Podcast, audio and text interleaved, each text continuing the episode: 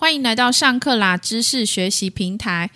今天邀请到易纯来跟大家分享《什么时候是好时候》这本书。我们都知道时机是一切，但是我们对时间并不是了解这么多，以为时间是一种艺术。那这本书到底在讲什么呢？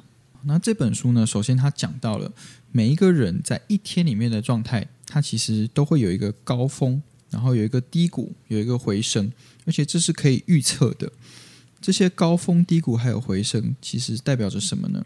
就是这包括你的情绪，包括你的认知能力。其实每一天的不同的时间都会有一些影响的。比方说，大部分的人在早上的时候心情会比较好，然后思绪也会比较清楚。但是过了中午，开始到了下午这段期间，可能就会开始有点恍神，心情可能也会开始变得比较差，容易受到一些负面的情绪的影响。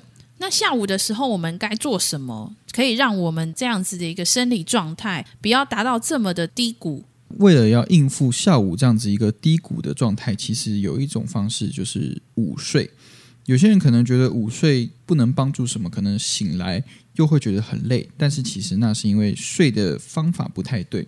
就是根据研究指出，睡的时间呢，如果你少于十分钟，其实没什么帮助；多于二十分钟的话。你会抵消掉你这样子的休息所带给你的正面影响，所以最适当的休息时间大概是十到二十分钟。有一个名词叫做 nappuccino，就是把 nap 午睡这个词，还有 cappuccino 咖啡卡布奇诺的这两个名词把它结合在一起。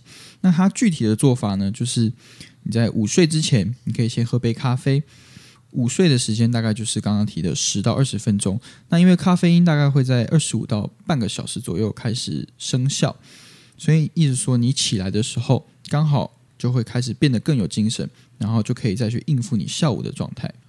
那么一天的这样子生理状态，早上比较心情好，下午的话可能意志比较薄弱的时候，这些时机我们到底能够做什么样的事情呢？除了刚刚前面讲的在那之前先休息之外，其实还有另外一种做法，书里面把它叫做警觉暂歇。也就是说，你在下午这段低谷的期间，你的意志力比较薄弱的时候，比较容易犯错的时候，你可以刻意的在做事情的时候稍微停下来，去看一下，诶，你刚刚在做什么？你现在正在做什么？你等一下要做什么？去确保一切都在正确的轨道上。这样子是一个短暂的休息，短暂的片刻的停顿，确保自己在正确的轨道上，然后继续下去，就可以减少在下午这段低谷的期间所容易比较出现的犯错。那么我们在这书中有提到的是，呃，要如何正确的开始，还有正确的一个结尾，那是不是来跟我们分享一下？那首先开始的这个部分，我相信大家应该都听过新年新希望这件事情。也就是说，每年一月一号的时候，可能会有很多人上健身房，或是开始减肥的计划，但是之后可能又会无疾而终。那为什么会有所谓的像是新年新希望这种事情呢？其实那是因为人们对于时间，它也是需要一种地标去了解说，诶，现在是什么时间？所以像是比方说一月一号这种一个新的一年的开始。它其实可以提供人一个很好的地标，很好的基础点去做检视。那同时，人们会觉得说，经过了这个时间点之后，过去的我，过去再怎么失败，那都是过去了。接下来是一个新的开始，跟过去的失败完全没有关系。所以，人们会比较积极，而且比较能量的去做一些新的事情。那这本书中还有在教我们说，结尾的部分是在探讨什么呢？结尾的部分其实它跟开始一样，它也会有一个上升的状况。其实这个跟一天刚刚提到一天的状态有一点相似。你在刚开始的时候，一天开始的时候，你的状态是上升的，然后之后下来，然后最后在结尾的时候又回升。这个状况其实也是类似。在结尾的时候，呃，人们发现第一次参加马拉松比赛的人有很多都是二十九、三十九、四十九这些九结尾的年龄。那为什么呢？因为人们当他发现一个时间的片段可能快要结束的时候，他可能会开始对他自己目前的现状感到有一些的不满，所以因此他就会获得一些心理上的能量，然后想要去做一些改变。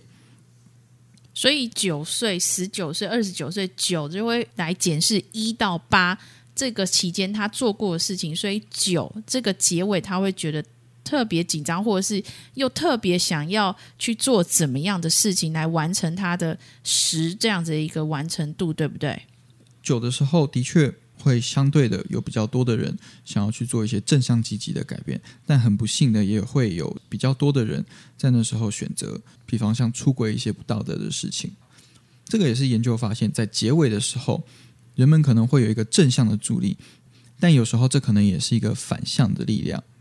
这个应该就是研究人员所谓的生命结尾的个偏误啦。这个我们可以知道，相信人的本性在结尾的时候会展现出呃很正向，同时有可能是很负向的这样子双面的一个状态。